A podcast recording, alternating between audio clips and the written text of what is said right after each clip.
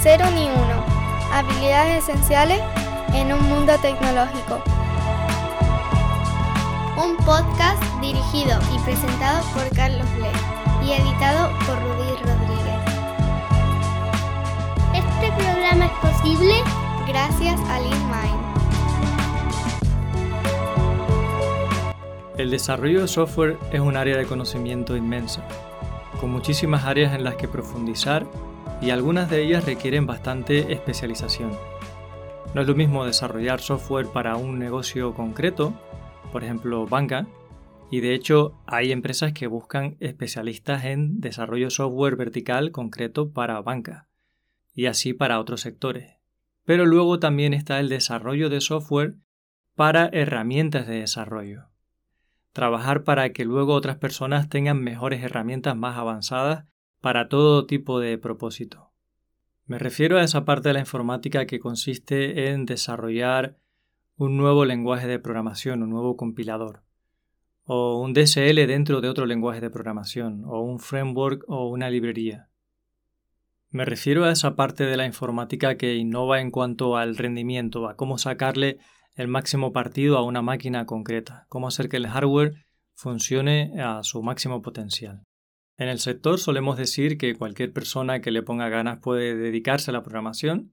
Hasta cierto punto puede ser verdad, pero cuando hablamos de estas áreas de conocimiento, de ser por ejemplo capaces de crear una máquina virtual de Java, una JVM, que tenga un rendimiento mayor que OpenJDK, creo que no cualquier persona vale por la cantidad de conocimiento que tienes que acumular y lo mucho que te tiene que gustar darle vueltas al coco.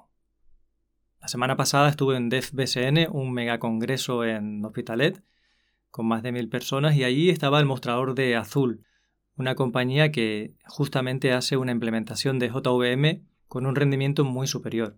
Y tuve la suerte de que había algunas personas del equipo de ingeniería con un conocimiento técnico inmenso y estuve preguntándoles qué hacían por allí y a qué se dedicaban. Les pregunté cómo es posible que consiguieran un rendimiento tan alto de las JVM que habían implementado y estuvimos hablando con un alto nivel de detalle técnico sobre, por ejemplo, su garbage collector, cómo hacían la recolección de basura, me explicaban que lo hacían en paralelo aprovechando los múltiples cores que tiene una máquina. Estuvimos hablando también de hardware, de hardware que está saliendo específicamente para IA. Y esta conversación, pues la verdad es que solamente pude medianamente entenderla por lo que yo había estudiado de computación en la universidad, por lo que había estudiado de, compiladores en este caso, de arquitectura también, porque como estuvimos hablando de máquinas, pues lo que yo sabía de ensamblador y de arquitectura Intel y de Motorola, pues tenía una ligera idea de lo que me estaban contando allí, aunque sin un diagrama en un papel yo no entendía todos los detalles de lo que me contaban, pero tenía mucha pasión en lo que estaban haciendo y era algo muy puntero y muy difícil de hacer, que requiere mucho trabajo. De hecho, les pregunté si estaban allí buscando talento o qué, y lo que estaban allí con su mostrador era dando a conocer lo más posible su producto. No estaban contratando gente. O sea, cuando llegamos a estos niveles de especialización, de darle tantas vueltas de tuerca a un asunto, va restringiendo mucho la cantidad de personas que quieren dedicarse a algo así y que se les da bien algo así. También va restringiendo mucho las oportunidades laborales que hay. Es decir, uno de los riesgos de que te especialices muchísimo en la creación de compiladores es que no vas a encontrar muchas ofertas de empleo de este tipo de cosas, de compiladores. Cuando yo estudiaba, hace que estuve en la universidad, era el único sitio donde podías adquirir este conocimiento, tanto de arquitectura de computadores como de compiladores, de la teoría de cómo está hecho un lenguaje formal. Y hoy en día sigue siendo un gran sitio en el que aprenderlo. Lo que sí es cierto que el conocimiento ya está en Internet. En realidad podrías aprenderlo junto con eh, algunas personas que te hicieran un poco de mentoras, porque esos textos realmente son muy difíciles de leer, de entender y de asimilar. Hay mucha notación matemática y aunque tengas el conocimiento del libro o el manual, también te va a hacer falta alguien que te explique y te resuelva dudas. Por tanto, lo que yo pretendía que se viese un poquito en este episodio es que existen múltiples caminos dentro de la informática y que algunos de ellos, como es el desarrollo y la innovación, en, herramientas para developers, pues requieren un nivel de estudio muy muy grande. No creo que una persona que acaba de salir de un curso de programación de tres meses pueda dedicarse a esto. Y una persona que haya hecho un ciclo formativo o incluso un grado en informática realmente probablemente se le quede corto también y necesite seguir estudiando. Hoy en día trabajamos con capas y capas de software unas encima de otras y la mayoría nos dedicamos a utilizar las que están más arriba sin conocer los detalles de todo lo que hay por debajo. Entonces si quieres ir bajando capas hacia adentro, hacia la máquina, tienes que ir conociendo qué hacen esas capas, cómo funcionan y por eso hace falta tanto conocimiento, tanta capacidad de comprensión. Antonio Esteves es una de las personas que yo conozco que llevan ahí 30 años o más, como nos dice, al filo de la investigación y del desarrollo de tecnología muy puntera, y a mí me parece heroico estarlo haciendo desde Canarias. Desde aquí, desde la empresa Open Canarias donde él trabaja, han salido personas que luego han ido a todo tipo de organizaciones como GitHub o Twitter o muchas otras grandes o Microsoft que han salido de trabajar ahí en esa empresa. Entonces es una persona que tiene un alto impacto en nuestra comunidad local por toda la gente a la que está empoderando y dándole una oportunidad de investigar en cosas muy punteras. Pero además es que la tecnología que desarrollan también tiene un alto impacto y la usan en grandísimas empresas. Eh, Antonio lleva muchísimos años trabajando en temas como la simulación, el desarrollo de lenguajes de todo tipo de DSL y últimamente, los últimos quizás 10 años, pues mucho con blockchain como nos contará en este episodio. Nos quedó más corto de lo que hubiéramos querido por una cuestión de agenda, por eso estoy haciendo una introducción un poquito más larga. Eh, me gustaría que Antonio y yo retomemos conversación y hagamos un episodio un poquito más largo y entremos en temas técnicos un poquito más profundos. Ya nos contarás qué te parece el episodio. Te pido disculpas porque el sonido no tiene la calidad que suelen tener, porque también las condiciones del día en que quedamos fueron un poquito adversas. No siempre es posible cuadrar la agenda perfectamente con todo el mundo en las mejores condiciones posibles. Espero que disfrutes de esta conversación con Antonio y que esto te haga conocer nuevos horizontes porque tal vez este tipo de cuestiones te interesan y te ves en el futuro aprendiendo y dedicándote a crear herramientas para otras personas sobre las que otras personas van a construir.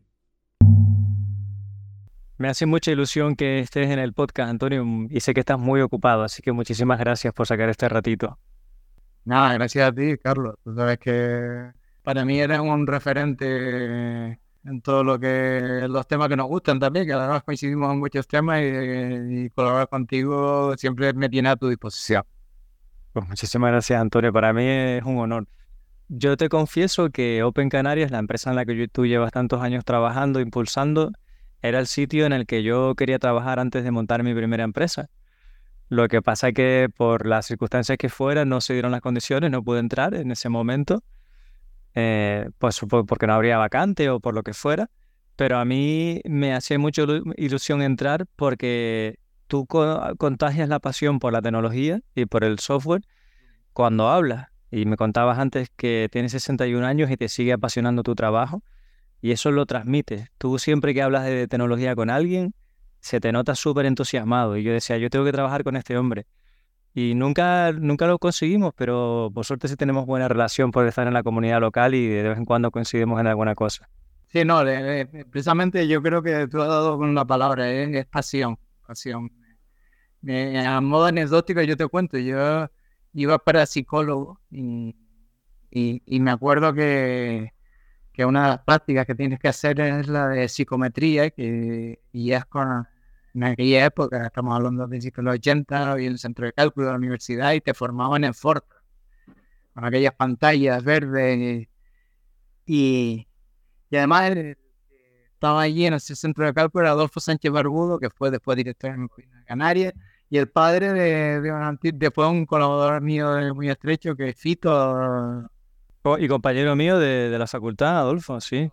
Ah, no sabía que su padre había sido...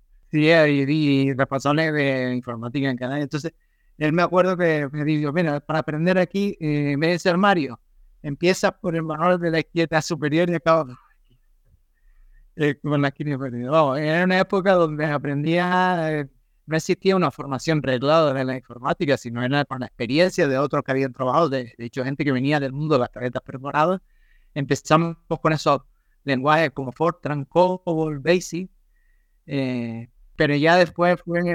¿Esto qué año, qué año podía ser esto, Antonio? Estamos hablando del 82, 83, 84. Oh, madre mía. Casi, de hecho yo llegué a ver las máquinas de, de tarjetas perforadas y no llegué a trabajar con tarjetas perforadas, pero sí con los lenguajes que se usaban como COBOL.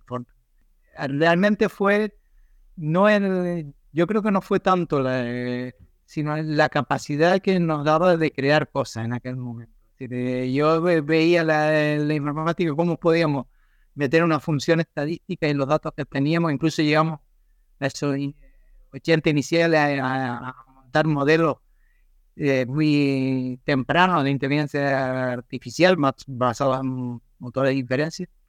Y era una época donde se estaba creando este mundo, estaba apareciendo el IBM PC, eh, estaba surgiendo ya el lenguaje en el 88 C++, eh, y el primer compilador de C++, de Symantec, eh, Moltor, lenguaje orientado a objetos puros, y fue una, una época de explosión, además que estaba en la, en la génesis de lo que después sería Internet también, pues estamos hablando de final del 80, hicimos las primeras conexiones a Internet de FTP desde la universidad, etc.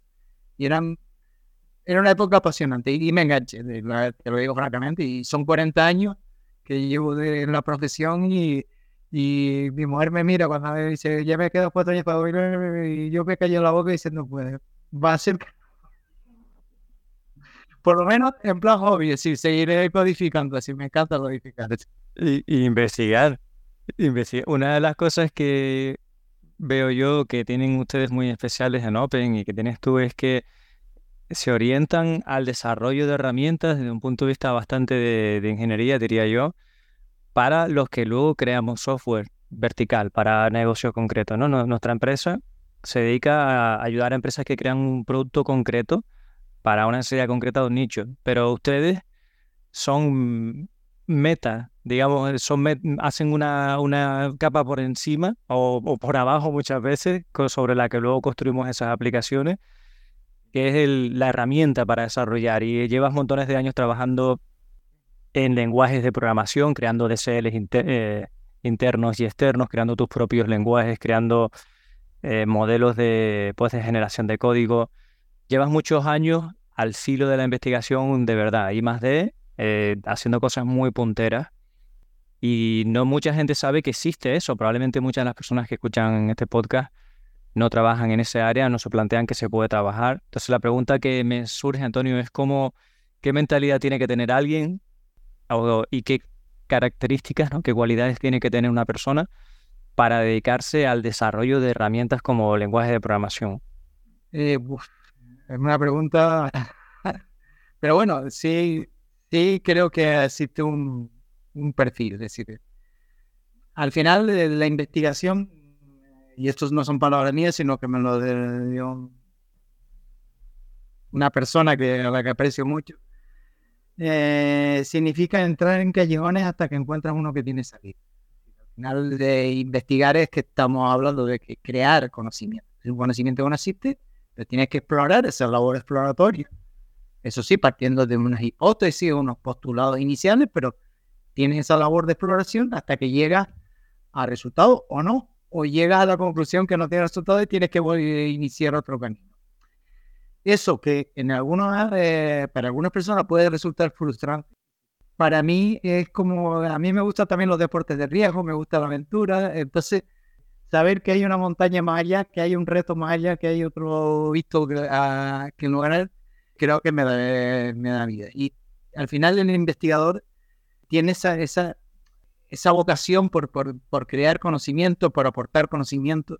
Y muchas veces va tanto por que también lo tiene, así que al final quiere ganar dinero, ¿no? tenemos que vivir de algo. Pero existen formas de hacerlo. Yo estuve a punto, yo estuve en la universidad hasta el 2000 como, y al final en la última etapa estuve como responsable de informática. Era, digamos, dentro de mi profesión el máximo cargo que podían aspirar en la universidad. Creamos el CCTI en su momento, que después ha sido el CETIC, y se crearon todas las infraestructuras. Por una situación de no estar de acuerdo con los responsables del gobierno que momento, bueno, un cargo de confianza, yo decidí pues pedir la excelencia y, y dejar el cargo. Y mis opciones eran básicamente, además, cuando tenía una cierta reputación profesional de irme a... Y estuve ya, incluso estuve buscando pisos con Madrid a una gran entidad financiera eh, como responsable de proyecto. Y la verdad, Carlos, que cuando me vi ahí, este no es mi, mi camino. Veía unos edificios, además eran varios edificios donde estaba la, la sede de esta, que ahora ya tiene una ciudad, no voy a decir el nombre, pero una ciudad financiera, eh, pero en aquel momento tenía una serie de edificios que en el medio había una plaza que le llamaban la Plaza de Don Emilio.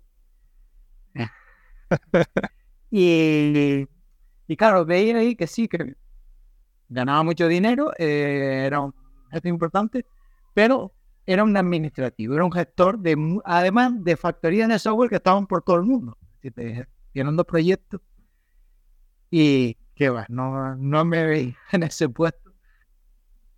Claro, yo en Canarias me llamó porque estaban buscando un responsable para lanzar un área de desarrollo. Open era una empresa que sube una spin-off de IBM y querían crear una línea de desarrollo. Y lo que me pedían es que le aconsejara a alguien. Y me postulé yo mismo. Y mira, pero yo no te puedo pagar lo que te pagan. Digo, pero mira, es que a mí no me puedo pagar. Y yo lo que quiero decir, lo que quiero es disfrutar con, con mi trabajo mientras que tenga para las satisfacer las necesidades básicas y para seguir pagando la hipoteca y una serie de cosas más, pues tampoco.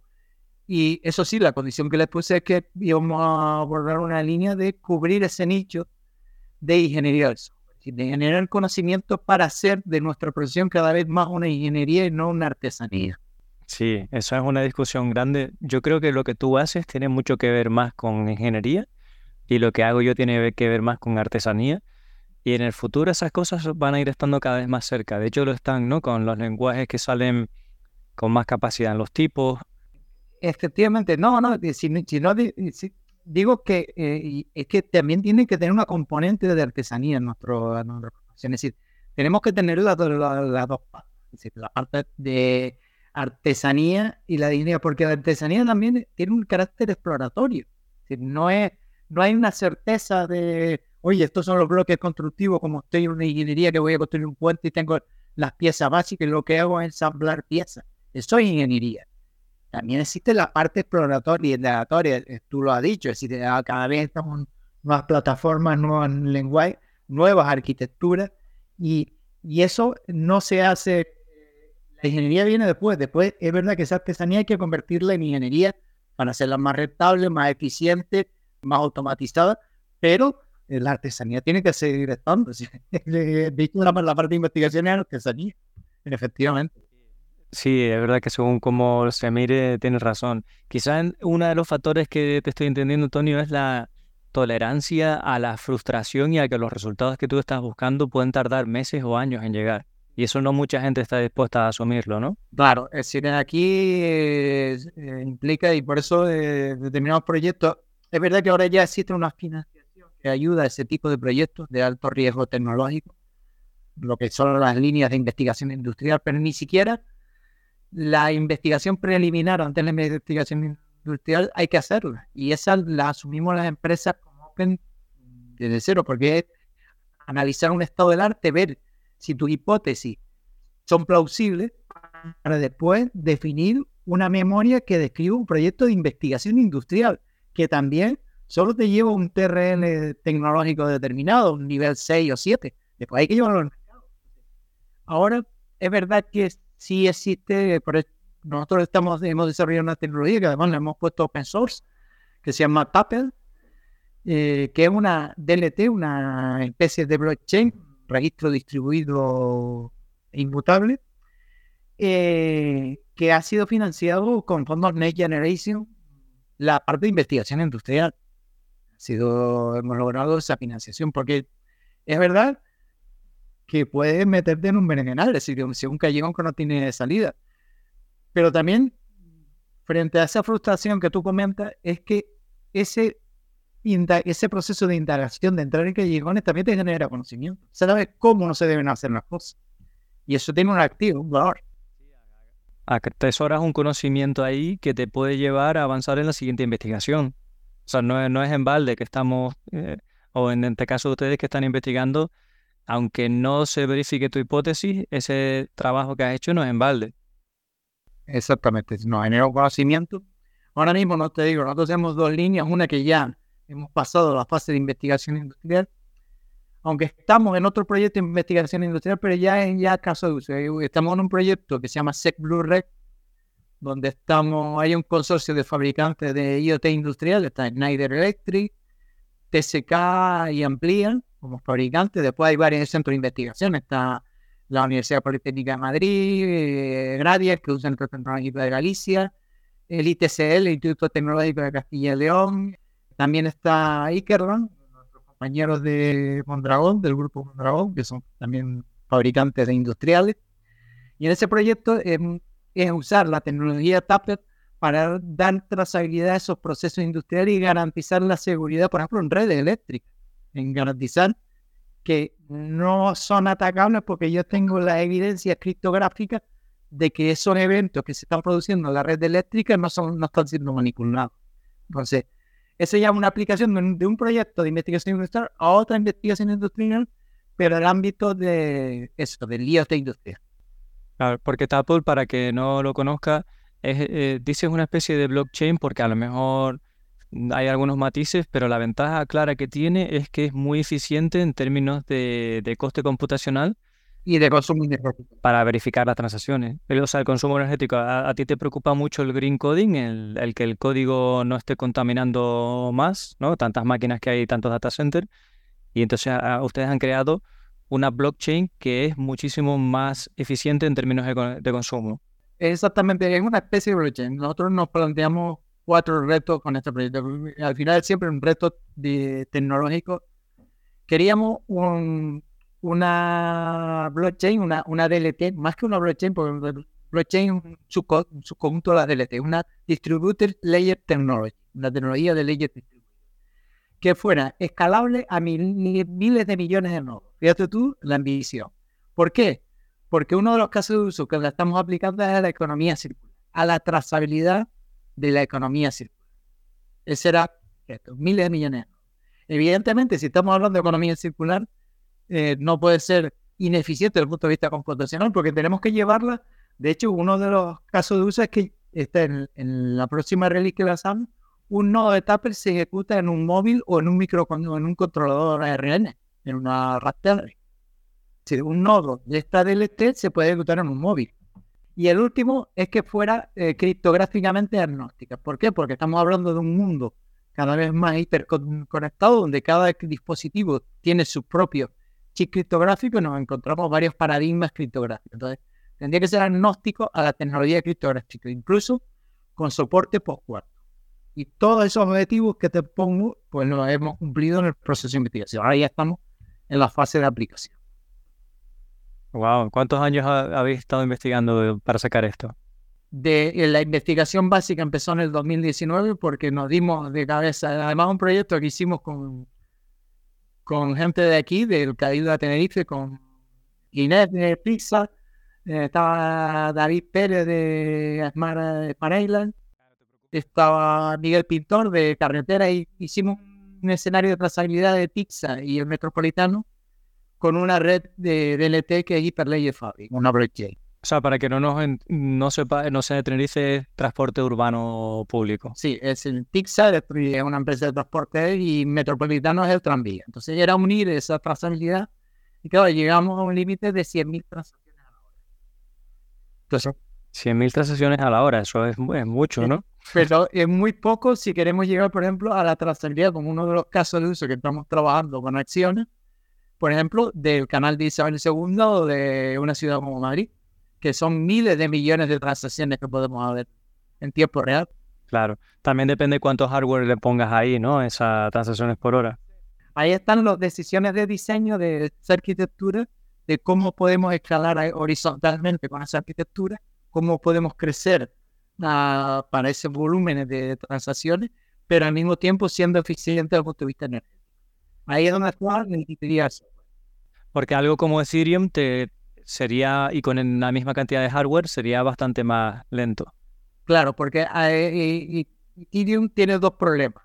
Uno es el consenso, aunque lo han intentado arreglar ahora con el proof of stake, eh, y el otro es el, la necesidad de réplica, de que todos los nodos tengan que tener una copia, que ahora intentan arreglar con el.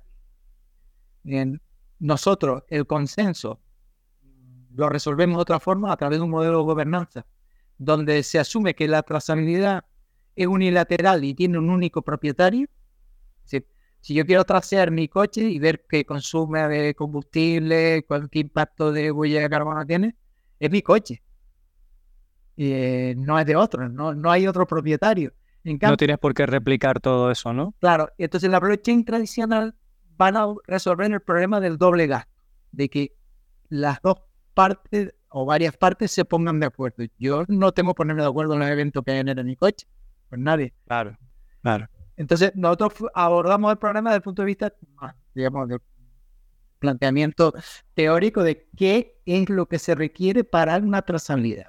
Y, para esto, bueno, ha sido, ha sido un avance relativamente rápido, ¿no? O sea, en cuatro años, muy bien, ¿no? Para una cosa tan compleja y con qué equipo de personas en Open me decías que tenéis un equipo que ha hecho eso, ¿no? Sí, hay ahora mismo siete personas dedicadas al 100% a toda esta tecnología. La Siete personas que tienen, que tienen, han hecho probablemente un doctorado, ¿no? No, no, no. Eh, bueno, ahora sí he incorporado un doctor de Murcia, sí es verdad que ahora hemos pillado a un doctor, pero son ingenieros salidos de nuestra. Yo me he encargado de formarlo, estoy incentivando a algunos que hagan doctorado, pero son, y muchos eh, llevan dos años que están de egresados, así que lo hemos formado en todas estas tecnologías, en DLT, hicieron muchos hicieron prácticas de alumnos aquí a López y lo hemos llevado a este mundillo de RAS y de la DLT y de la Web3 futura. Yo creo que hemos conseguido un equipo muy potente, son gente de... Gracias a nuestras universidades que eh, la gente se queda mucho de... Pero sale mucho talento de, aquí. Bueno, y tú lo sabes.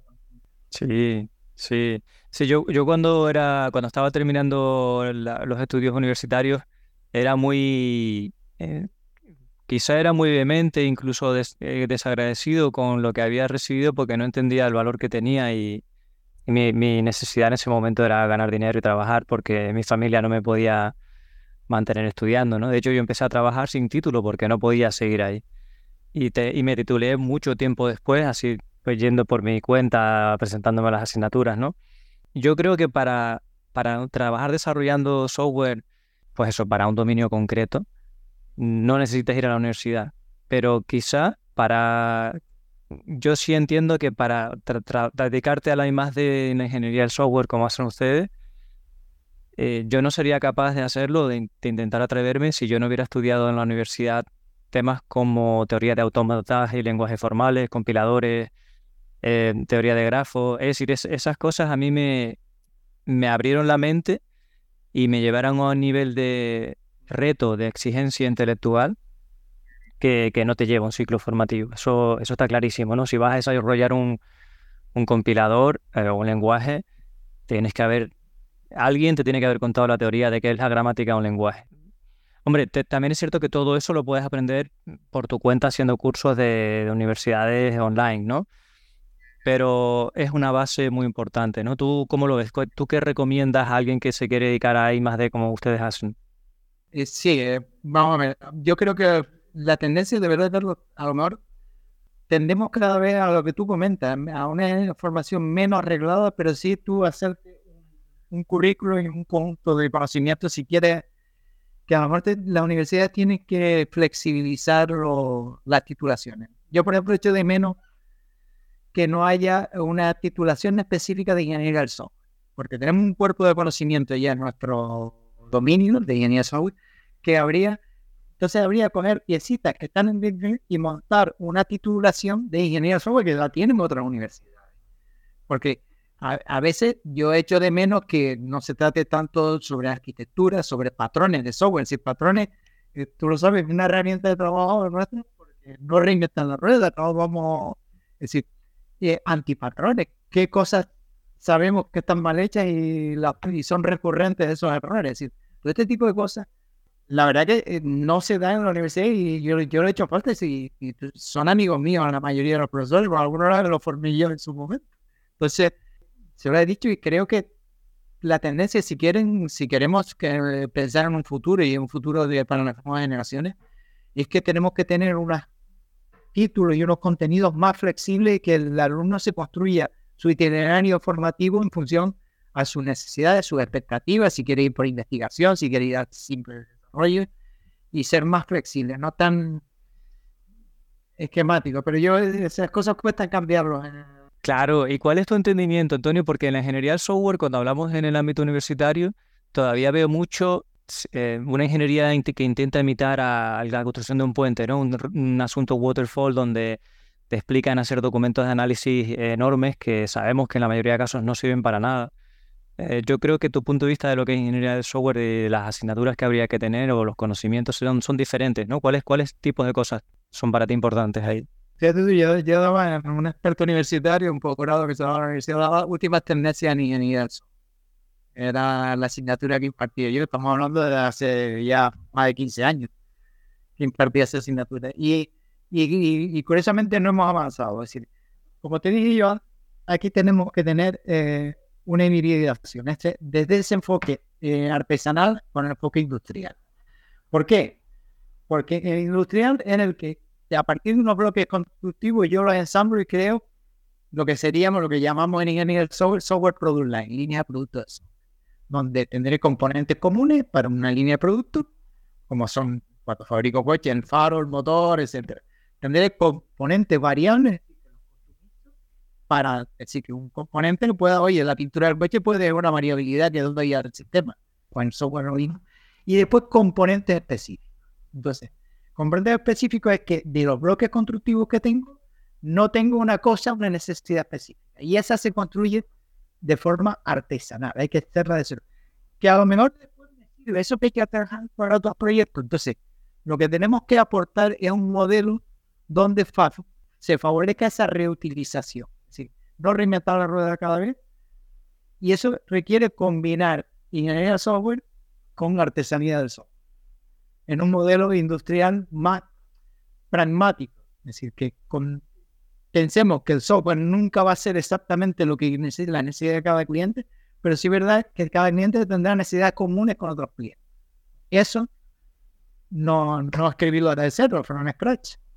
Claro, para ti la clave es la automatización y no perder tiempo en lo que ya sabemos hacer, sino dedicarle el tiempo al, siguiente nivel, la siguiente frontera. Exactamente.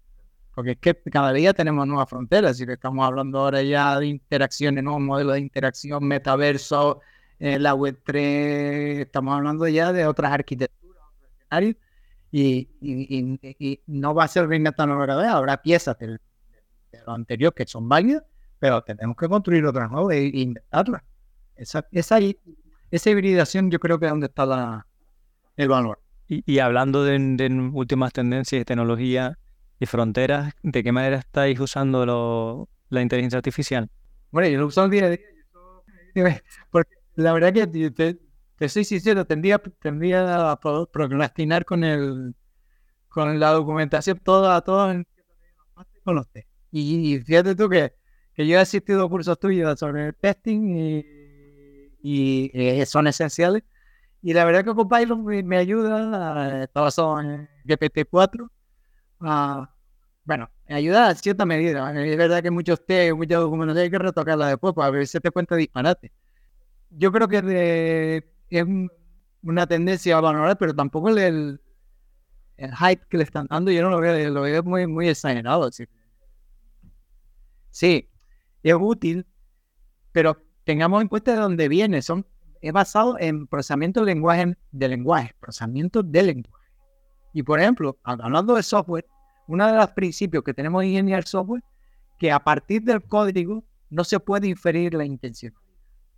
Puede inferir determinados patrones, puedo, pero eh, la intención del programador, y sobre todo en un modelo deep learning donde no asistido, eh, creo que va, esas alucinaciones van a.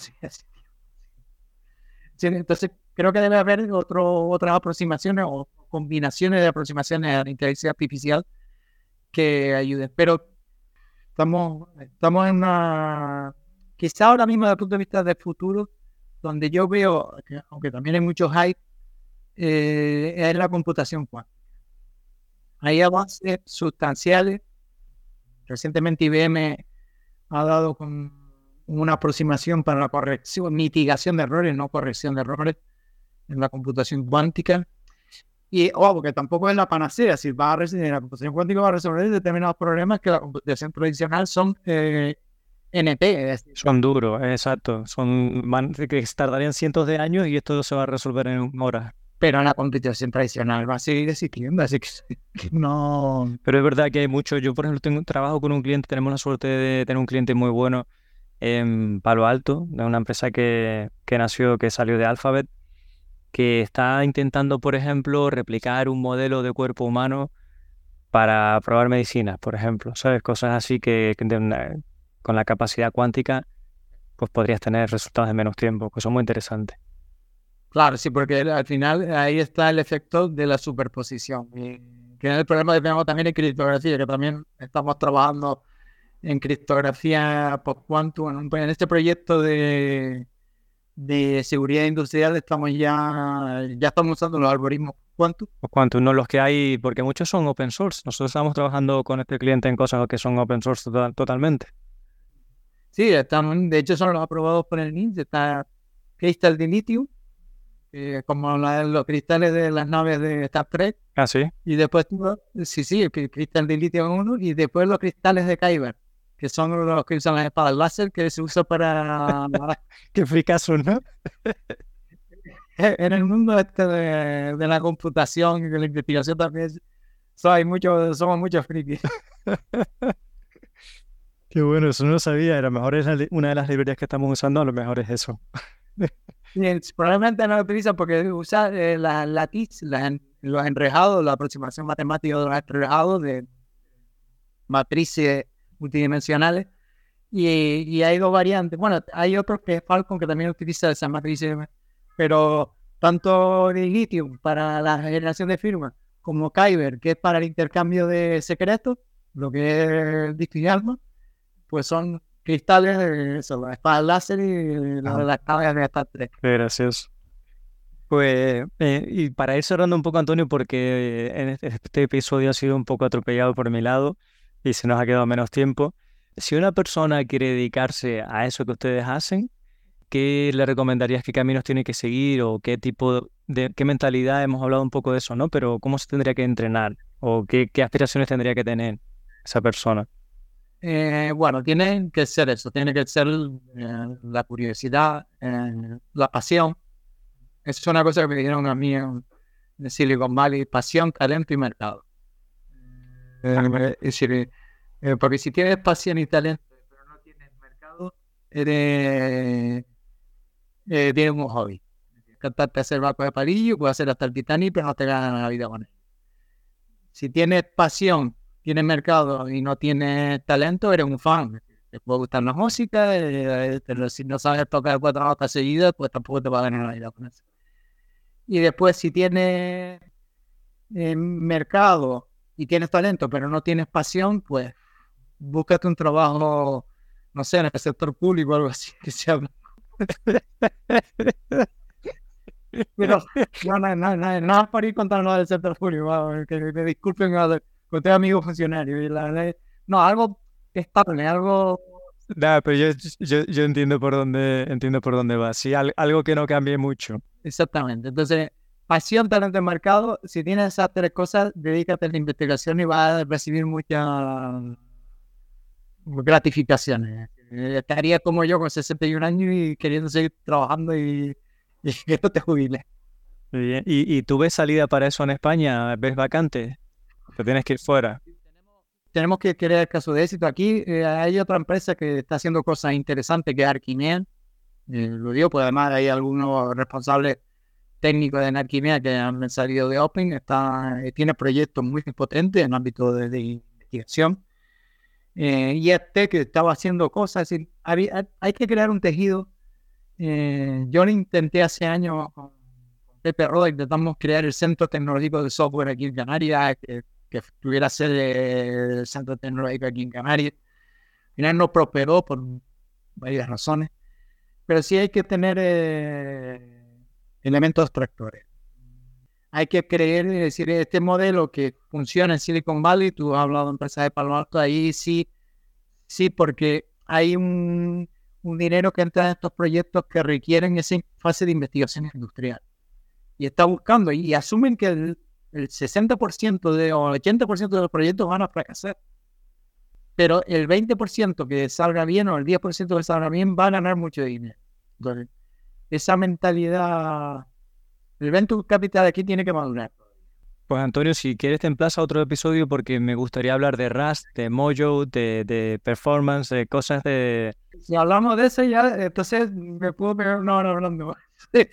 claro que sí, eh, pues te, te emplazo a otro episodio donde mejoremos todo y, y no sea así tan rápido.